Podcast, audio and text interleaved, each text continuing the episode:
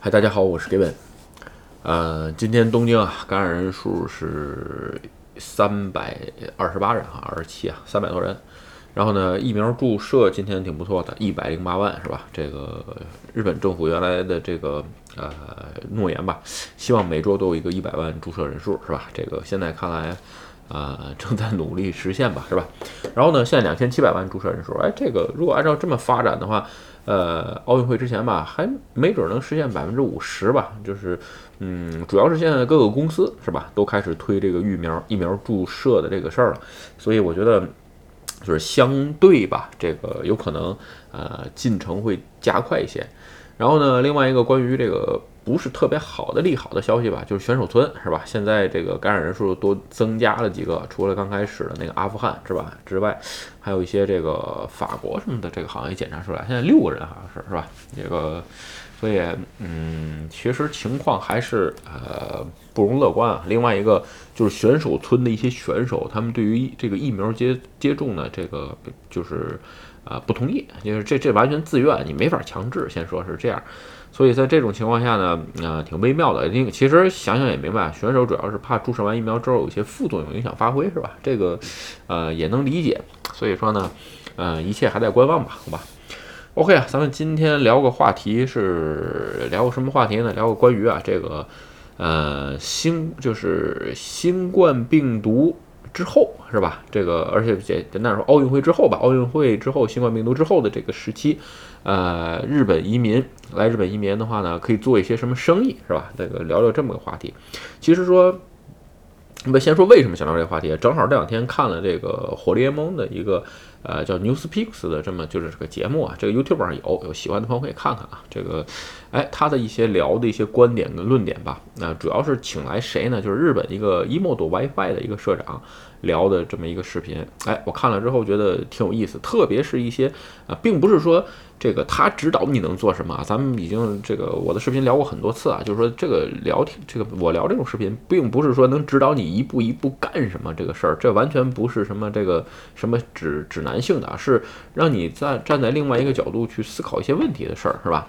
所以呢，哎，今天咱们就聊聊这个事儿，是吧？先说啊，这个被跟这个火力联盟啊这个人对谈的这个人是谁呢？他是 Emodo WiFi 的社长。是吧？这个人挺有意思的。其实一 o 的 WiFi 啊，他在日本做的这个事儿，就是这人叫西村。他做什么事儿呢？就是说每次日本，就是你在日本出国去其他国家的时候，日本人特别习惯在日本租一个 WiFi，然后到当地去使用，是吧？你比如像。呃，我每次回国的话，直接在国内弄弄个卡就完了，是吧？就日本，其实你想想，你租个 WiFi 带过去，然后再带回来，是吧？丢了还有各种赔偿啊什么的，还得还等等等等，其实挺麻烦的。但是日本人就是不厌其烦的去做这个事儿。其实，嗯，为什么？咱说跟他文化有关系。日本原来的手机都是绑定 SIM 卡，就是绑定这个 SIM 卡的，是吧？SM 卡的，所以呢，哎，他们没有说这个卡能到当地随意买的这么个概念。其实呢，都可以随意买。然后另外一个，呃，他灌输了一种文化呀，就是说，比如说什么是数据安全啊，等等等等。当然了，这个市场做的挺好，其实这个人很厉害啊。然后呢，因为这次整个的新冠病毒影响吧，他这个生意做不下去了。刚才不是说了吗？他对出国的人的这个他的是目标层，所以他事业一下就不行了，下滑挺厉害。但是这人挺厉，这个人挺厉害。对市场分析结果呢，他现在做什么 PCR 检查？呃，现在这个异常的火爆到什么程度？一天这个。日营业额一个亿是吧？检查人数相当多啊，这个也已经突破一百万人了。你看看他，他那个一个 PCR 检查，呃，一万五千块，挺贵的，是吧？就是说，就是说，这个新冠病毒之后可能会有什么生意啊？但是在这儿说两点啊，一个是这 PCR 检查可能会常态，然后呢，另外一个，这个这火联盟提了一个做这个面包这个这个这个生意啊。咱们今天聊聊这个事儿。为什么说 PCR 检查以后会为常态呢？就说。呃，我也是看了这个视频之后，特别调查了一下。举个简单的例子啊，你比如说这个新这个新冠或者奥运会之后，是吧？呃，预计国门日本的国门啊，十月份会开放，所以在这种情况下呢，有可能会推这个国内叫什么叫这个疫苗护照，是吧？就是你打没打疫苗。所以呢，就是说这个疫苗打是一方面，另外一个这个 PCR 检查，呃，预测也会成为常态。就是说，呃，进出的人很多，因为一旦开国门了嘛，进出的人很多，所以呢，哎，各个地方啊、自治体啊，很多地方都希望你能提供 PCR 检查的证明，哎，就跟国那个那个那个什么呃健康码一样这个东西。所以呢，哎，这个东西就是慢慢会在民间推广来，在这个 PCR 检查最快三个小时你就可以拿到结果，对吧？所以这种情况下呢，哎，这可能会成为一个呃非常。大而且长久的生意，咱们前一阵聊视频说过啊，就是说整个世界上现在疫苗注册人注射人口好像不足百分之十六亿多，是吧？就是如果说在国际之间来回往来的这些这些人口呢，其实算算也是一个非常大的体量。所以说，在这个时间点看吧，BCR 检查，哎，这个是一个非常好的生意。有人说，啊，这生意你说了等于白说，移民做这生意做不了，这门槛太高。是，但是你其实你也有一点，就是会发现，其实这家公司它也自己研究不了 PCR 检查这个东西，它也是跟一些其他的地方联合去。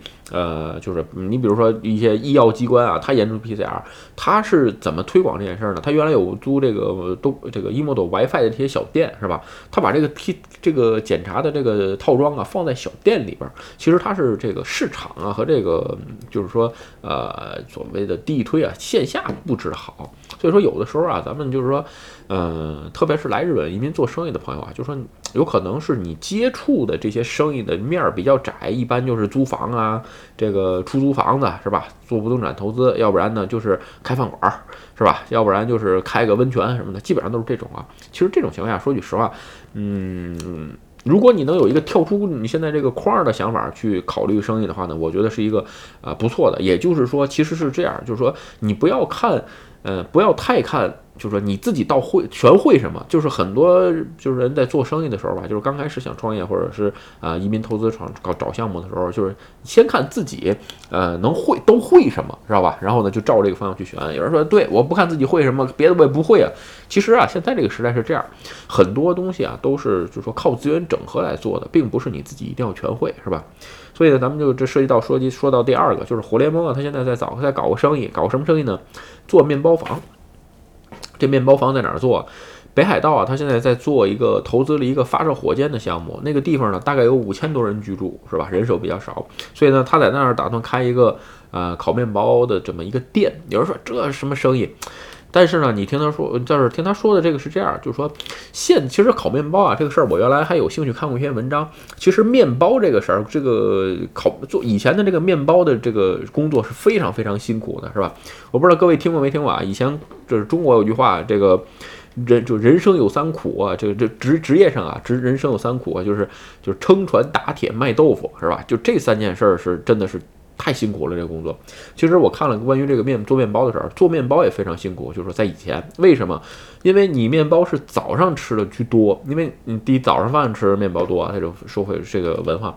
但是呢，面包的这个发酵啊、发酵啊什么的这个东西，就是说其实很会费时间，也很费功夫。所以呢，一般的这个面包的这个匠人啊，做面包匠人都是呃起得很早，起早贪黑。为什么？完事儿之后你还要准备前一天的，所以很辛苦这个事儿。但是这个事儿吧，在前一阵儿，就是在很多年前已经被被被改革了。怎么改革的？就是说。一般的情况下，发酵啊是不能这个发酵为让这个酵酵酵母菌啊它是活性化，就是说呃不能冷冻，所以呢哎没这个技术。但是我记得忘了一个面包房的这个人啊，他发明了这个技术，然后这个专利呢他注册了，但是不收费，就谁都可以用。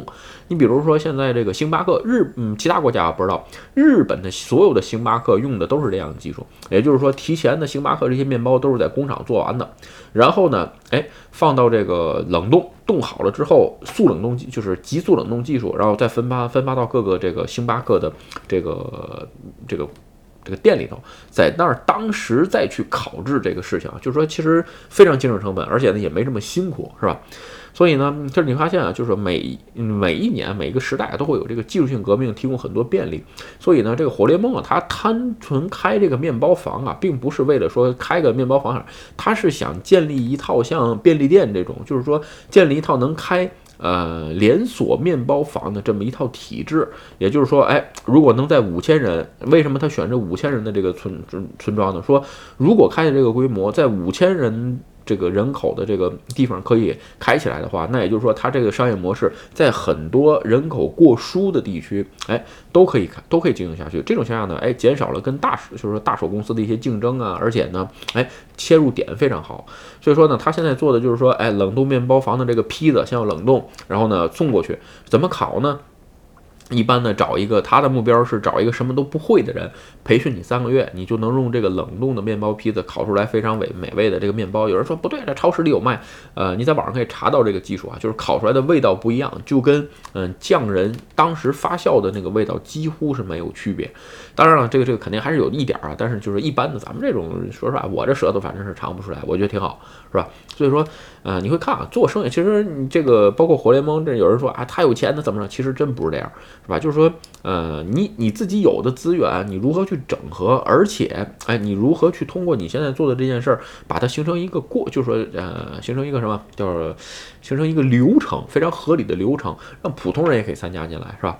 另外一个，他就是说，为什么要培训三个月？其实是这样，就是说，呃，这种五千人口的小村庄啊、村落啊，其实现在是日本政府重点的保护对象，所以呢，很多人其实想去地方移住，但是移住完的结果呢，是没有工作。他说这个呢，哎，一个你开这个店呢，一个是对于地方的这个活性化有有好处，而且呢，哎，招人非常容易招，是吧？你什么都不会，你只要培训三个月，我就让你烤面包，对吧？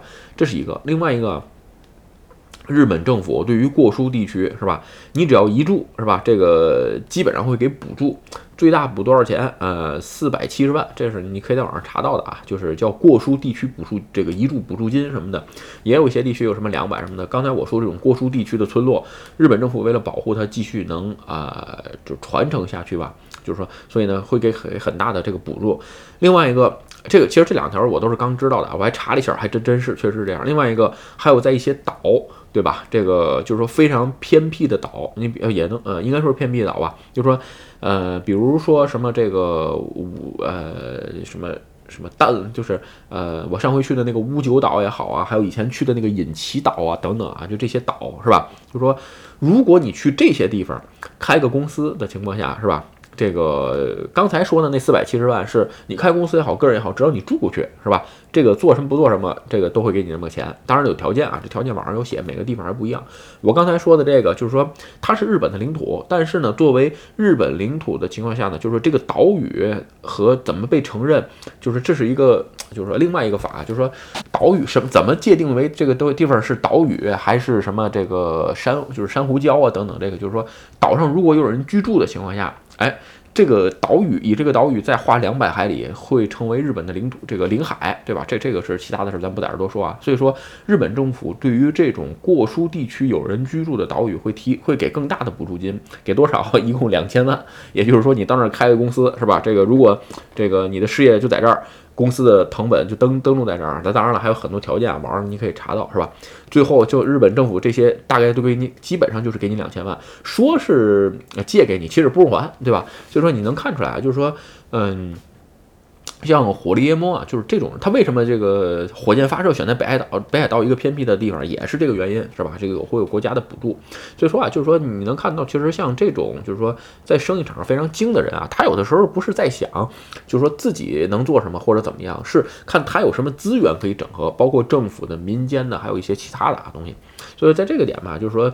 嗯，就是如果说在新冠病毒之后想来移民的朋友是吧，尽量抛弃以前的这些固有思想，那个民宿啊，搞个什么租房啊，要不然就是，呃，什么开个饭馆之类的，跳出一下是吧？换一个其他的想法，看看现在这个时代有什么生意适合新冠病毒后期在做的，哎，我觉得有可能会是一个更好的方向，是吧？OK 啊，今天视频呢就跟大家聊到这儿。如果你觉得视频有意思或者对你有帮助，请你帮我点赞或者分享，也欢迎加入 Gavin 的会员频道，对我的频道多多支持。拜拜。